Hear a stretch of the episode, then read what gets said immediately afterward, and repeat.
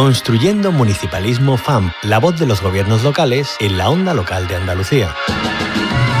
Tenemos que ocupar un lugar clave en cuestiones pues, como la agenda urbana, la sostenibilidad, etcétera, etcétera. Los ayuntamientos son una parte fundamental de la arquitectura institucional de nuestra comunidad autónoma y no querer entender eso, sin duda alguna, es un grave error. Por tanto, agradecemos la disposición manifestada por los alcaldes y alcaldesas que, en palabras del presidente de la FEM, desde la lealtad institucional, con la mano tendida a la cooperación y a la coordinación. La apuesta por el municipalismo no es una apuesta teórica, tiene que ser realmente eh, intentar resolver los problemas que tienen los pequeños municipios de nuestra comunidad autónoma y por eso es por lo que hoy estamos aquí. Los municipios de Andalucía y las diputaciones provinciales creo que hemos estado a la altura, lo vamos a seguir haciendo porque ninguno de los municipios vamos a, dejar de atender nuestras propias responsabilidades con cada uno de los servicios públicos.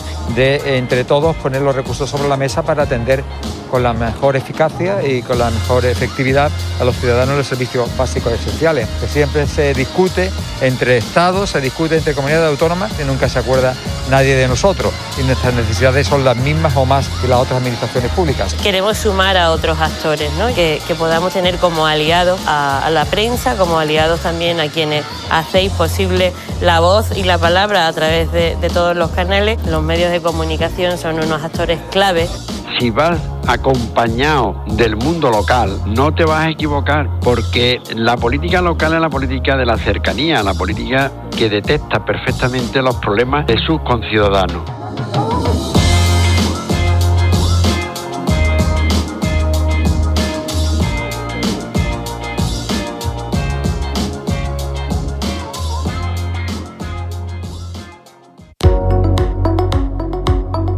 Construyendo Municipalismo FAMP, la voz de los gobiernos locales en la onda local de Andalucía.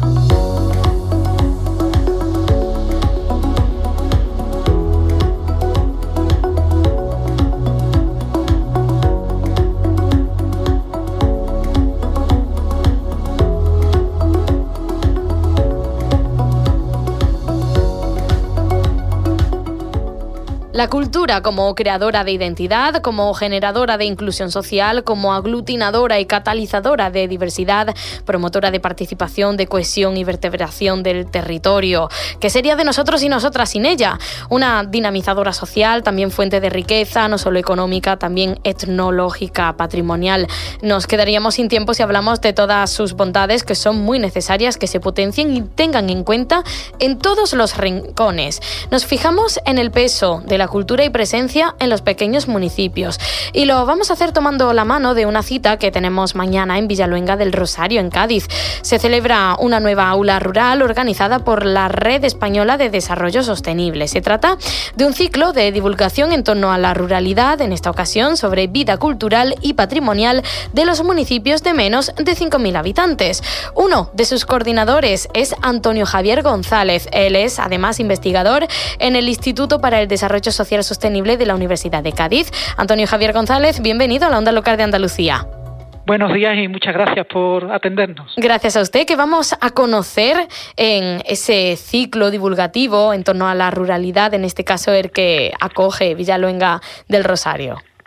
Bueno, pues vamos a intentar mm, repasar el estado de la cuestión, es decir, saber eh, cómo es la vida cultural y patrimonial de estos municipios eh, de menos de 5.000 habitantes, que en España suponen pues un número altísimo de municipios y lo hacemos con una con un espíritu global nacional es decir hay expertos de Asturias de Madrid de, Galicia y de otras comunidades autónomas pero al mismo tiempo con un fuerte componente componente local en el sentido que eh, ahora se habla mucho, sabéis, de iniciativas de kilómetro cero y este, este tipo de, términos, pero fundamentalmente dar a conocer eh, iniciativas de, de, la zona de la Sierra de Cádiz y también del Valle del Genalguacil, que está contiguo en la provincia de Málaga, a través de la memoria, la cultura ganadera, a través de todo el patrimonio enogastronómico eh, que tenemos y en general también pues iniciativas muy innovadoras que se están dando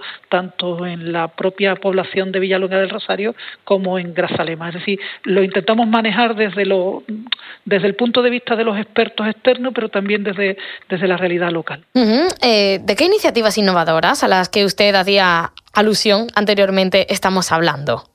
Bien, por ejemplo, tenemos un proyecto precioso de la Asociación de Criadores de la Raza Caprina Payoya, que en principio son ganaderos y nadie los asociaría con esto de lo cultural y lo patrimonial, pero eh, la propia asociación está muy, muy empeñada en que eh, en el conocimiento del oficio, en el conocimiento de la memoria de esos ganaderos que eh, durante, bueno, durante siglos han, estado en ese paisaje de la Sierra de Cádiz y en otros paisajes del territorio español y que, de alguna manera, si no hay relevo generacional y si no hay nadie que capture esa memoria cultural de, esas personas, pues probablemente se pierda. Y luego, en el caso de Grazalema, una iniciativa muy, muy interesante de una fundación que se llama Grazalema 2030, por aquello de los, los objetivos de desarrollo sostenible, que, eh, bueno, que están haciendo un proyecto incipiente ahora en la ciudad de Grazalema, pero muy interesante en torno al patrimonio y de la cultura.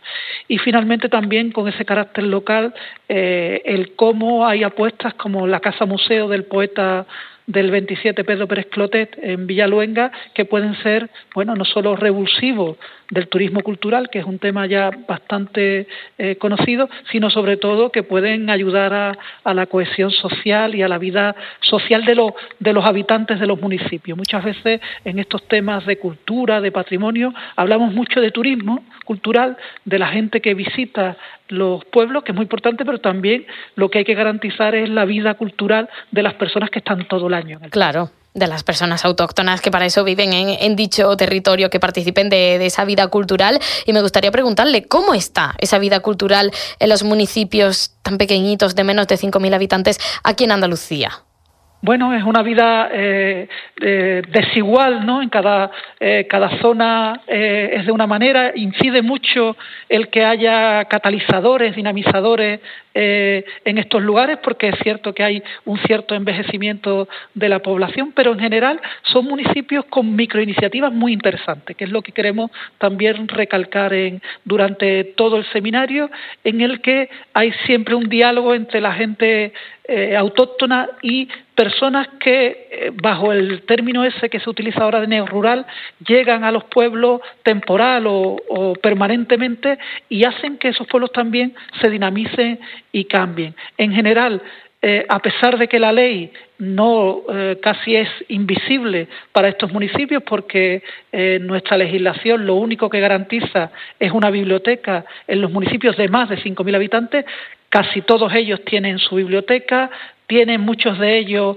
pequeños equipamientos relacionados con la interpretación del paisaje o de algún, o de algún bien patrimonial del lugar. A veces tienen pequeños teatros, tienen esas plazas maravillosas que son el lugar donde se fragua muchas veces la vida cultural, creativa y patrimonial de los municipios. Y en general, es decir, la, la sensación es que hay una cierta desigualdad, una heterogeneidad en el mundo eh, en cuanto a las iniciativas. Pero ya digo, lo, lo micro, las microiniciativas están muy presentes y sobre todo con un rol cada vez más potente, más interesante de la mujer en el mundo rural, que es la gran protagonista, a diferencia de las ciudades, es la gran protagonista de la cultura, del patrimonio y de la creatividad en estos municipios.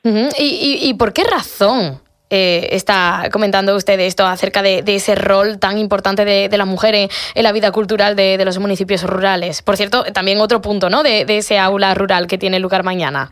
Sí, un punto muy importante porque traemos a Estefanía Rodero, que es una socióloga eh, espectacular que ha estudiado este tema. Bueno, hay muchas teorías, hay mucha gente que habla de, del rol femenino asociado a los cuidados y a una mayor preocupación por, por la vida social. Bueno, en general yo creo que lo importante en los pueblos es que la mujer eh, ha tomado desde estos 40 años de democracia un cierto empoderamiento y se está ocupando de dinamizar eh, los pueblos desde, desde ese punto de vista y, ese rol creo que, es el que deberíamos destacar por encima también de, la, de las causas que puedan ser ya más antiguas o de los orígenes.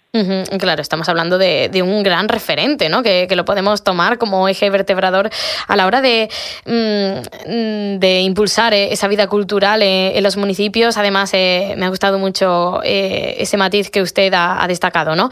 el hecho de que esa vida tiene que calar en las personas autóctonas que nutren a un municipio, en este caso estamos hablando de los pequeños. Eh, también hablaba que depende, eh, esa vida cultural eh, se produce en un sitio o en otro, quizás con ciertas diferencias o grandes diferencias en sí por falta de catalizadores culturales. Estamos hablando de, agentes, ¿no? Culturales, podríamos decirlo, ¿no? claro. En este caso, mm, ¿cuáles son los agentes culturales que más suelen del carro normalmente? Bueno, tenemos un superagente que, bueno que, está detrás de la mayoría de las iniciativas culturales públicas que se hacen en, en los pueblos, que es las, las diputaciones. Eh, son estamentos que están hechos para, por, competencialmente, están hechos para esto, para atender a los municipios de menos de 20.000 habitantes. Lo hacen y cada uno lo hace de, pues con distintas maneras, ¿no? Y hay muchos programas de concertación por los cuales, pues, el teatro, la música, eh, el cine, la literatura, eh, los videojuegos, etcétera, llegan a estos pequeños municipios gracias a esas iniciativas desde las diputaciones. Ese sería como el gran agente público, porque hay que recordar que los municipios con este tamaño, sus recursos económicos son pocos y sus recursos técnicos también son casi inexistentes. El gran agente a veces de un pequeño municipio en lo cultural es el propio alcalde por ejemplo, pero luego también tenemos una red social que es la que queremos recalcar en el, en el aula rural que celebramos mañana en Villaluenga, relacionada con esas personas que por ejemplo, se acaban de jubilar, son gente bien formada y eh, bueno, empieza una nueva vida en la que tienen más tiempo para dedicárselo a los demás y bueno, empiezan a surgir microiniciativas que a veces vinculadas con la poca gente joven que queda, a veces eh, vinculadas con las mujeres, pues hace que patrimonialmente, culturalmente el pueblo sea distinto o innovador eh, durante todo el año. Eh, también me surge, Antonio Javier González, eh, esta cuestión y es que también hay inequidad en el acceso a estos bienes y servicios culturales ¿no? en estos pequeños municipios en relación a las grandes ciudades. Hablando de las personas jóvenes, eh, cuando se les despierta la vocación por dedicarse al mundo de, la cultura, del espectáculo, mm, del arte, mm, pues claro, se tienen que ir de sus propios pueblos porque no tienen mm, acceso incluso cercano a a, este tipo de, servicios y de enseñanzas. Claro, yo siempre digo lo mismo, ¿no? Es decir, vayan a un conservatorio de música, ya sea elemental, profesional eh, o superior, vayan a un conservatorio de danza, vayan ustedes a, a, una escuela de arte y pregunten cuánta gente de pueblo hay en, en esas escuelas y el resultado probablemente no, no quiero adelantar un dato, pero estemos hablando de un 1%, un 5% de todo el alumnado de esa escuela. Es imposible que alguien con una vocación musical, eh, escénica, eh, de danza, de diseño gráfico, es decir, alguien que tenga talento en esos aspectos, que, que, es la enseñanza más reglada en España relacionada con la cultura, pues tenga la posibilidad de atender eh, teniendo el centro más próximo a una distancia casi casi imposible. Yo creo que ahí está el mayor grado de inequidad. Lo demás se puede intentar ir solucionando, pero la accesibilidad creo que es la más complicada y tiene que ver también con un problema de escala. Es decir, estamos hablando en muchos casos en Andalucía de municipios, aquí ponemos el foco en los de menos de 5.000 habitantes, pero la mayoría de estos municipios son de menos de 1.000 habitantes. Y la escala es un, juega casi siempre en contra de estos pueblos para todo, porque evidentemente son menos y todo cuesta más. Eh, y deberíamos estar hablando de, sobre todo de derechos, de derechos sociales, de derechos culturales, más que de compensaciones eh, desde, desde este punto de vista. Así que, bueno, sí, es verdad que la inequidad es uno de los grandes problemas de este tema y de otros temas del rural en, nuestro país. Además, es que la accesibilidad a este tipo de enseñanzas eh, culturales, musicales, artísticas, es la garantía para que haya ese relevo generacional, porque decía usted, se puede ir subsanando otro tipo de, cosas eh, como se puede, ¿no? Pero también al hilo de, esos agentes culturales que antes lo mencionábamos, si hay gente joven que se dedica a eso y, que mm, pretende seguir dinamizando además la vida cultural en su propio municipio, pues mejor, porque así es que nos garantizamos que, va a seguir existiendo eh, esa vida cultural eh, o que se potencie, ¿no? En el caso de que, de que ya exista en sí, como hay tantos ejemplos en nuestra Andalucía. la, paradoja es que donde más ocasiones pueden tener eh, quizá esas personas jóvenes de encontrar un trabajo, de encontrar una iniciativa, sea en el pueblo más que en la ciudad. Es decir, al final la ciudad es una jungla en la que todo es muy competitivo, con sueldos bajos, etcétera, y muchas veces ellos, estando pegados al territorio, pues quizás tendrían una oportunidad mayor. Y yo creo que ahí no hemos sido capaces de hacer pedagogía y queda mucho camino en ese aspecto. Sí, porque las políticas eh, culturales, Antonio Javier González, me parece que quedan siempre relegadas a un segundo plano, ¿no? Se tiene un enfoque sobre ellas mm, prioritario. Claro, porque en España en general todas las políticas culturales son, eh, pues, como decirlo, eh, un tema que se aborda cuando hay algo más de dinero, que se aborda siempre de una manera complementaria, pero nunca ha llegado a ser una política integrada en las políticas sociales, como es la sanidad, como es la educación. Es decir, no está metida en el ADN de la población y ahí tenemos un camino que recorrer enorme, ¿no? Muy enorme, muy, muy importante. Y en el caso de los pueblos, casi siempre que hablamos de cultura, hablamos de turismo. Casi siempre que hablamos de patrimonio, hablamos de turismo. Y creo que es muy interesante ese enfoque para los pueblos porque eh, es el gran atractivo, yo creo que por encima de cualquier otro, y sobre todo porque en los pueblos se da una situación que es muy interesante y que me gustaría recalcaros, que quizás es el sitio donde naturaleza y cultura, naturaleza y patrimonio eh, están más unidos. En la ciudad parece que van por caminos distintos, en los ámbitos urbanos parece que van como separados. ¿no? Aquí la naturaleza y la cultura y el patrimonio no se sabe distinguir cuál es cuál, cuál, eh, cuál es parte y cuál es el todo. ¿no? Entonces, bueno, tienen, bueno, tienen posibilidades como siempre en este aspecto. Antonio Javier eh, González, eh, bueno, eh, todo esto se va a hablar en esa tercera aula rural, vida cultural y patrimonial de los municipios de menos de 5.000 habitantes. Es la tercera aula rural, ¿no? Si, si no me equivoco, toma el testigo de otras que ya se han celebrado en otros puntos de, de nuestro país, por ejemplo, una en relación a la digitalización para el entorno rural, otro sobre museos y recursos culturales en el entorno rural. con todas estas conclusiones que ustedes sacan, ¿qué es lo que hacen después? Eh, bueno, para que los oyentes puedan entendernos, al final esto es un grupo de expertos de unas 10 personas que nos preocupa todas las cuestiones relacionadas con desarrollo sostenible, con cultura, con, mundo rural.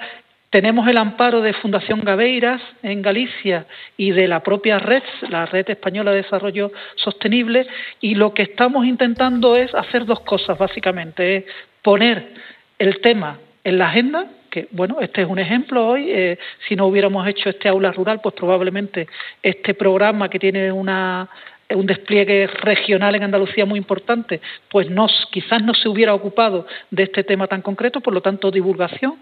Luego estamos intentando aportar propuestas eh, eh, una vez que realizamos las aulas y luego una parte muy importante tiene que ver con su integración en la idea esa del desarrollo sostenible. Es decir, hablamos del desarrollo sostenible a veces solo desde lo medioambiental y la cultura y el patrimonio son elementos que desde hace siglos vienen ayudando también en ese aspecto. Claro, mm, es visibilizar y, poner en la agenda algo tan importante como es eh, la cultura, la vida cultural que dinamiza además eh, el territorio, lo cohesiona, lo vertebra. Y y siempre decimos lo mismo, ¿no? De lo que no se habla no existe, al menos que se visibilice, ¿no? Y, mm. se intercambien impresiones, ejemplos también de éxito entre en distintos eh, municipios en, en, grandes encuentros como el que tiene lugar mañana en Villaluenga del Rosario, en la provincia de Cádiz. Tercera, aula rural, vida cultural y patrimonial de los municipios de menos de 5.000 habitantes. Hemos hablado con uno de sus coordinadores, él es Antonio Javier González, además investigador en el Instituto para el Desarrollo Social Sostenible de la Universidad de Cádiz. Muchísimas gracias por habernos acompañado. Un abrazo. Muchísimas gracias a vosotros y, a todos los oyentes. Bueno, Antonio. Construyendo un municipalismo, un espacio de la onda local de Andalucía con la colaboración de la Federación Andaluza de Municipios y Provincias.